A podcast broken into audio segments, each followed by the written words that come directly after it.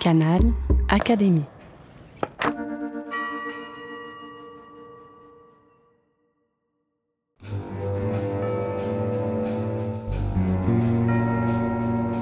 Petite histoire de science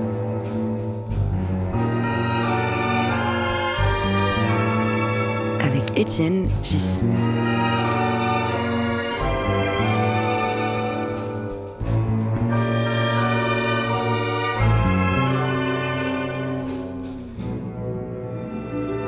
Le podcast de l'Académie des sciences. Je suis face à Anne Oudus. Tu es biologiste, n'est-ce pas? Oui, bonjour euh, Étienne. Je travaille à l'Institut Curie et je suis CNRS depuis euh, 2000 exactement, c'est-à-dire en 23 ans. Alors, je commence par une question directe. Tu es CNRS comme moi, ce qui entraîne euh, une non-obligation d'enseignement. Est-ce que ce manque de contact avec des étudiants au niveau de l'enseignement est quelque chose qui, est un manque pour toi En réalité, c'était un choix, finalement, que j'ai bien pesé euh, très tôt dans ma carrière de chercheur, après mon postdoc. Cette vocation de continuer un postdoc long pour devenir chercheur ou, alors que j'avais l'agrégation tout de suite, devenir professeur, a été euh, un choix difficile à faire. Parce que d'un côté, il y avait le chercheur qui avait envie de trouver, mais je connaissais ce monde un petit peu de combativité. Parfois, il faut trouver avant les autres. Et à côté de cela, le service que j'avais envie de donner aux jeunes pour les éduquer. Ce choix, je l'ai fait avant. Donc, au moment euh, de choisir d'être chercheur, au contraire, c'était un, un, apaisement de pouvoir être CNRS. Pourquoi? Parce que je suis femme, j'avais aussi des enfants. Faire trois métiers en un, ça, c'était pas possible pour moi avec la perfection. Donc, pouvoir, avec des idées, passer du temps au postdoc, savoir dans quelle direction je voulais exploiter, euh, comme un archéologue, son petit sillon d'intérêt, était très important pour commencer son groupe de recherche. Ensuite, par contre, vient qu'on s'aperçoit assez vite que la recherche, c'est pas son petit sillon, c'est beaucoup de plus de choses. Et aussi la transmission, non seulement dans son petit sein de, personnes à qui on apprend son savoir-faire, mais aussi, euh, finalement, avoir des dialogues avec des étudiants, parfois euh, beaucoup moins naïfs qu'on pourrait le penser, avec beaucoup d'idées intéressantes qui peuvent nous nourrir. Et ça, effectivement, ce que tu appelles étudiants, ce sont des étudiants, disons... Des gens qui commencent à se poser vraiment des questions de leur orientation de recherche, mais qui ont encore une vue un peu horizontale de la biologie. Il y a toujours chez quelqu'un un moment où il y a eu un déclic dans un cours. Et quand cette personne pose une question par rapport à ce déclic, ça amène à se reposer des questions soi-même. Et cet enrichissement par le contact d'étudiants est très très important.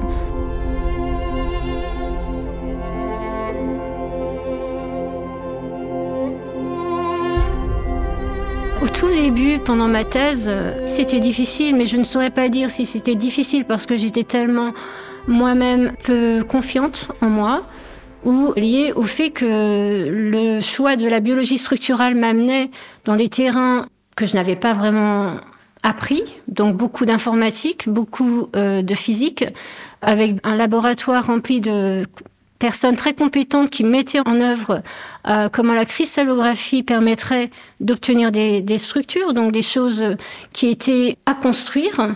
Donc un étudiant qui n'a pas fait tant de physique que ça, mais qui vient d'un milieu biologique, a envie de cette méthode pour arriver au cœur de la matière, répondre à des questions de biologie, devait, pas rentrer en compétition bien sûr, mais rentrer dans le jeu de personnes très très compétentes. Mais à, ce moment, effectivement, euh, j'ai remis en question ma vocation de chercheur. Il y avait d'un côté l'émerveillement à 20 ans que, ah, grâce à la biologie structurale, on peut voir les molécules directement, on peut comprendre la matière euh, sans remettre en question ce qu'on voit. Alors qu'auparavant, la biologie, je la voyais sans image, je la voyais comme des fonctions, des choses qui arrivaient, sans mécanisme. J'ai choisi de la biologie d'aller vers quelque chose qui était plus chimie, justement parce que ça me paraissait quelque chose qu'on pouvait comprendre, qu'on pouvait, qu'on pouvait maîtriser dans la compréhension des mécanismes.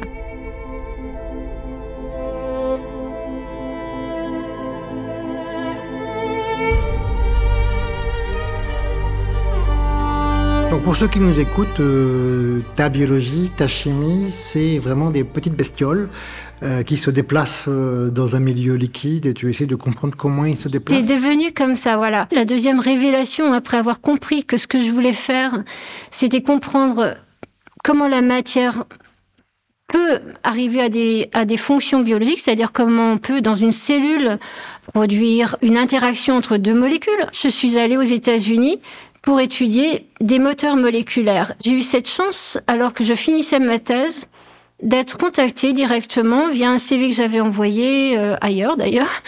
On peut comprendre que dans un muscle, il y a une force qui est produite, il y a un raccourcissement qui se fait. Et je savais que dedans, il y avait un moteur qui permettait de faire ça. Mais je n'avais pas eu l'idée de l'étudier. Regarder comment ce moteur change sa forme et permet, en utilisant de l'énergie chimique, de produire un, mouvement. Dès que j'ai su qu'il y avait la possibilité d'aller faire de la recherche dans ce sens, j'ai tout de suite dit ah c'est le c'est le projet de recherche qui, qui m'anime. Et ça c'était euh, en 1992. à la fin de la thèse. Et la passion continue pour ce sujet? Exactement. Je n'ai jamais changé de sujet. Et la raison pour laquelle je n'ai pas changé de sujet, c'était déjà que six ans était, était juste le début de l'investissement, étant donné qu'à l'époque, les méthodes que j'utilisais étaient encore difficiles à mettre en place. Aujourd'hui, on fait en, en moins d'une semaine ce qui nous demandait des années à cette époque, vu la technologie qui a changé, et on la mettait en place à l'époque. Et surtout, à la fin de ce postdoctorat, la découverte du génome a ouvert cette dimension vers un, grand nombre de moteurs. On en a 39 qui sont similaires mais pas les mêmes et qui font d'autres fonctions. Et comme ils se ressemblent mais en même temps ils font autre chose, c'était tout un monde à découvrir. Ce qui est intéressant de voir que si on compare la biologie avec euh, mon domaine qui est les mathématiques, c'est que les biologistes avec lesquels je parle, ils ont vu une science qui a explosé dans leur carrière. Alors que si je regarde, moi, les mathématiques, bien sûr, elles ont explosé, mais pas de manière aussi euh, violente. Alors que tu es en train de me dire que tu fais euh, en quelques heures des choses qu'on mettait avant euh, une semaine ou peut-être même plus pour. oui, beaucoup plus. C'est tout à fait intéressant de voir cette. Oui, parce que des instruments comme le synchrotron ce sont des scientifiques qui se sont mis au service des autres scientifiques et qui ont apporté un savoir-faire énorme, que ce soit des physiciens, euh, des ingénieurs qui ont mis en place pour le reste de la communauté euh, des instruments euh, de valeur qui nous permettent de totalement changer notre façon de faire.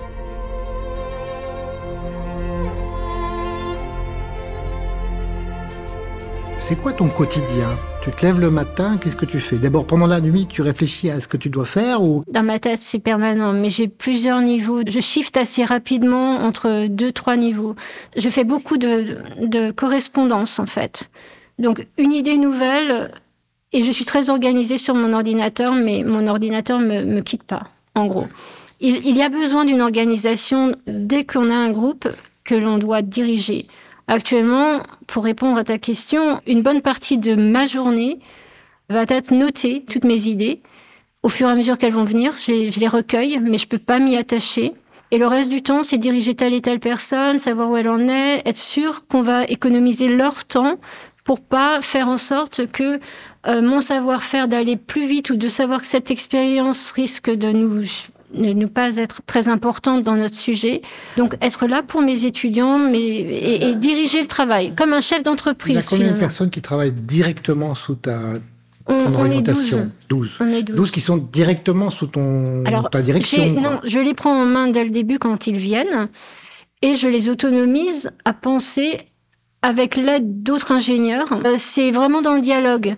En fait, quand ils montent en compétence du sujet qu'on connaît, à ce moment-là, ils peuvent évidemment apporter leurs propositions et, moi, je, et on est très organisé on note toutes euh, les, d'abord les objectifs, on, note toutes les idées possibles que je peux communiquer à une fois données. Ensuite, on fait la priorité et ils reviennent avec leurs propres idées ou leurs, leurs résultats de façon à ce que je les suive comme ça.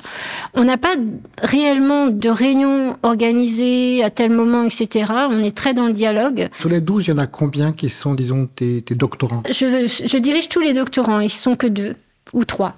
Actuellement, ils sont trois. Il y en a un qui va partir. Donc je ne prends pas plus que deux doctorants à la fois. Bravo. Mais, mais, mais. c'est très prenant. Hein ouais, c'est très très mhm. prenant. Et par contre, ils travaillent avec des ingénieurs, c'est-à-dire des masters qui ont choisi de ne pas continuer en thèse, mais qui deviennent très compétents chez nous pour faire le travail qui prend beaucoup de temps aux biologistes, c'est-à-dire un travail euh, qui ne réussit pas immédiatement, c'est un peu de l'artisanat. Au départ, j'ai eu du mal à me retirer de la paillasse. Dès que le groupe était plus que cinq, c'était nécessaire.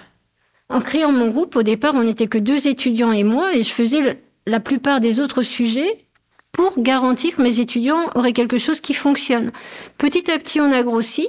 Et à ce moment-là, euh, la façon de faire s'est un peu développée. Mais c'est vrai que j'aime bien être en lien avec les sujets. J'ai eu évidemment un chargé de recherche qui a choisi d'avoir son propre sujet et un autre qui est venu, alors qu'au départ, on avait moitié-moitié de leur temps associé sur mes sujets ou le leur. Je les aide à monter leur petite équipe. Dès que ça devient pour eux le besoin de s'orienter vers autre chose que mes centres d'intérêt, ou que ce soit quelque chose où ils ont besoin de plus d'espace, parce qu'à Curie, on est limité à 12, à ce moment-là, ils prennent leur indépendance. Je fais en sorte d'essayer d'être toujours là pour eux, mais on partage un peu les terrains et je reste encore au contact des idées que je préfère, en fait. Comment tu gères ce, ce lien qui est souvent personnel et même affectif avec les étudiants? Par exemple, est-ce que euh, tu as des rapports ça a évolué. personnels? Est-ce que c'est des amis? Ça a beaucoup évolué. Tu les reçois chez toi au départ, Est-ce que c'est des choses comme ça qui sont Moi, ça dépend aussi. Ça évolue. Euh, euh, au début de ma carrière, ils avaient presque mon âge. Voilà, et maintenant, je suis presque leur père. C'est vrai, c'est vrai, c'est vrai. Alors, c'est vrai que ça a évolué. Et aussi parce que ben, quand on a presque leur âge, euh, et qu'on a aussi l'idée que j'avais, euh, je me voyais pas du tout être chef. On forme une équipe soudée on crée le labo ensemble. Euh, j'ai un savoir-faire parce que évidemment j'ai fait une thèse et six ans de plus qu'un étudiant qui vient d'arriver, mais c'est très euh, horizontal ce partage et j'attends pas d'eux euh, d'être à mon niveau et eux ils sont très à l'affût d'apprendre le plus vite possible donc ça se passe très bien. Quand des postdocs arrivent, c'est un peu la même chose parce qu'ils ont choisi le laboratoire pour avoir le maximum. J'ai choisi l'appartement de mes postdocs euh, avant qu'ils arrivent en France. Le point qui est le, moins évident à construire dans un laboratoire, c'est le moment où nous avons besoin de stabilité. Donc, euh, au CNRS, je n'ai eu qu'un poste d'ingénieur de recherche, c'est-à-dire une personne qui connaît notre discipline, la cristallographie, et qui a même récemment dû aller vers la cryomicroscopie. Donc finalement, le savoir-faire, soit ce sont des postdocs qui viennent, qui l'ont et qui doivent aussi penser à eux, mais aider les autres, soit c'est à moi de combler. Donc on est un peu dans cette euh, nécessité de rester devant des sujets qui sont quand même assez liés, de façon à ce qu'on soit tous en groupe, avec des niveaux différents. Est-ce que la carrière évoluant, devenant de plus en plus chef, de plus en plus administratif, de plus en plus de responsabilité de s'assurer que les étudiants trouvent un poste. Est-ce que tout ça, c'est des choses qui sont importantes et qui prennent ah, de pour plus moi, en c'est la raison pour laquelle j'ai une équipe. Qui sont fondamentales, bien oui, sûr. Oui, bien sûr. Pour moi, l'objectif de l'équipe, ce n'est même plus les papiers ou les questions qui sont là, mais la raison pour laquelle mon cerveau ne s'arrête pas, c'est que j'ai peur pour eux, pour leur carrière en fait. Mais est-ce que cette évolution de tes responsabilités, donc par exemple le fait que, bien sûr, tu dois passer plus de temps à chercher de l'argent, à écrire des projets, des choses comme ça, est-ce que ça te rend un peu nostalgique de la période où tu étais étudiante et où tu pouvais te passionner pour les choses sans avoir à penser à l'argent, aux étudiants euh? La difficulté majeure n'est pas là. La difficulté majeure est de trouver les financements pas dans l'écriture des grandes ou avoir le temps de réfléchir au projet euh, dans les cinq ans, j'anticipe tout le temps. Donc c'est pour ça que je, note, je, fais ça. Ça, c'est le travail d'un chercheur. La difficulté est plus, euh, on n'a vraiment aucune aide pour vérifier où en sont les comptes, pour telle mission, pour telle chose, on doit tout faire, comme un chef d'entreprise, que ce soit de la RH on doit distribuer. Un postdoc qui arrive, on doit le trouver bien sûr, mais après, on doit aussi choisir, bon ben, je peux prendre un an ici, deux ans là, où est-ce qu'on en est, avec un aller-retour, avec des secrétaires qui sont pas forcément disponibles parce qu'on en a une pour quatre équipes. Et, c'est ce temps-là qui m'occupe au moins 60% de ma journée.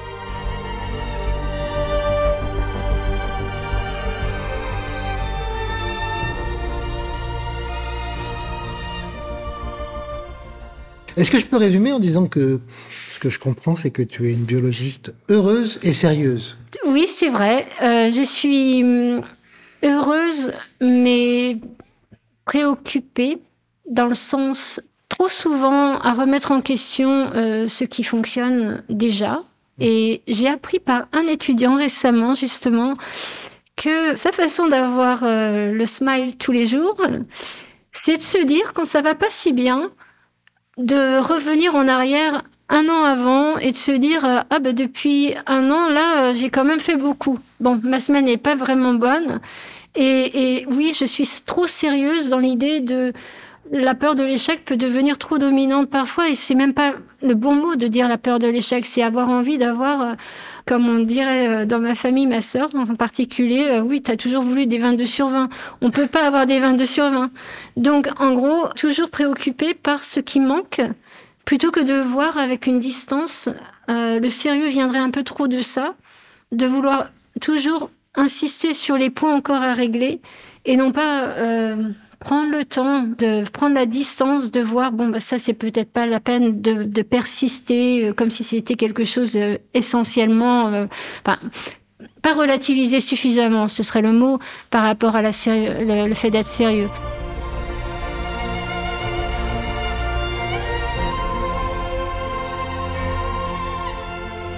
Est-ce que le fait que tu sois une femme dans un milieu scientifique est important? Oui, bien sûr. C'est important que déjà on apprenne aux filles qu'elles sont sur le même niveau et pas que ben elles vont être entre elles puis on va pas faire la même compétition. Quand on est minoritaire, on, souffre d'un syndrome qu'on découvre bien plus tard, qui est euh, le fait que on, croit qu'on a moins de chance. Et je crois que le point important, c'est d'expliquer très tôt qu'on a autant de chance et que c'est une question de comprendre que le démon est en nous par rapport à euh, ne pas croire en ses chances. Donc je pense que c'est important qu'effectivement on doit aider les filles et donc euh, évidemment en avoir le maximum, mais pas forcément avec un signal disant que elles y sont arrivées parce que euh, elles ont été filles. Voilà.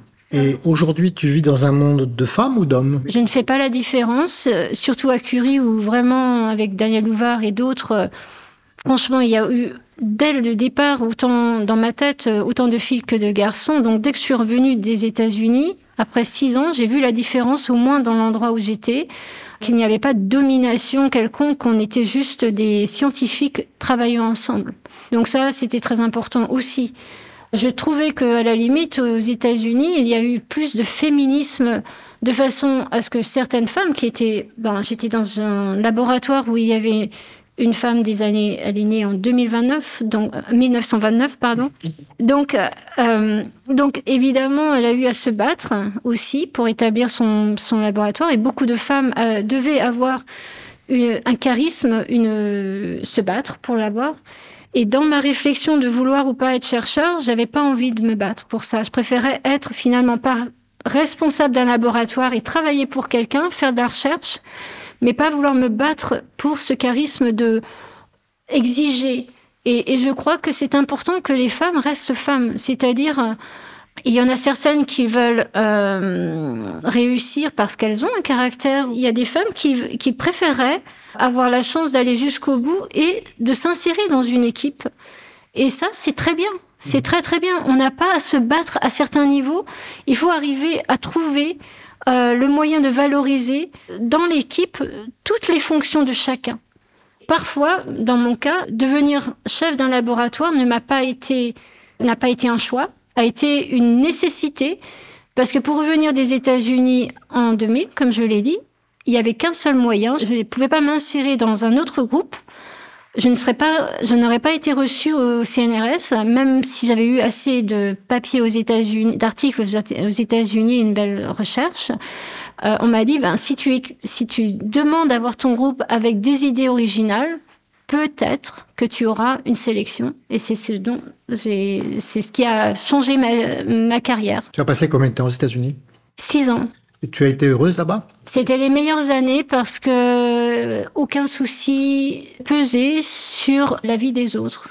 Et simplement euh, faire la recherche que je voulais. Mon mari était avec moi et il faisait du même. Euh, il, était scientifique euh, en thèse là-bas. Et donc on avait beaucoup de temps pour cette recherche et uniquement pour explorer des idées sans le souci de, peser sur euh, les autres par rapport à voilà. Après, ça a changé avec des enfants en fin de postdoc, née aux États-Unis, Marie, et on est revenu en France euh, avec elle, et, ça, ça a été plus difficile. À la fois le côté avoir des responsabilités vis-à-vis de sa famille et responsabilités vis-à-vis de carrière qu'on avait pris en charge. Donc ça, seul, c'était euh, la partie. Mais pour moi, ça devrait être équivalent, quel que soit euh, le sexe de la personne. Hein.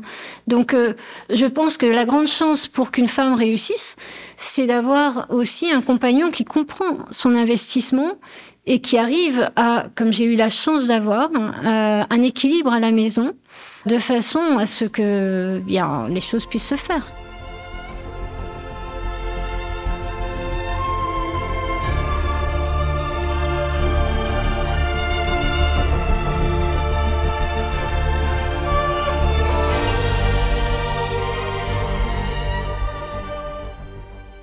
La musique que vous avez entendue a été suggérée par Anne. Il s'agit d'un morceau intitulé Ange et démon et composé par Joshua Bell et Hans Zimmer.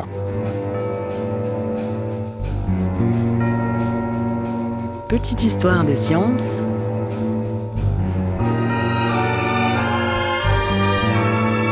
Avec Étienne Gis.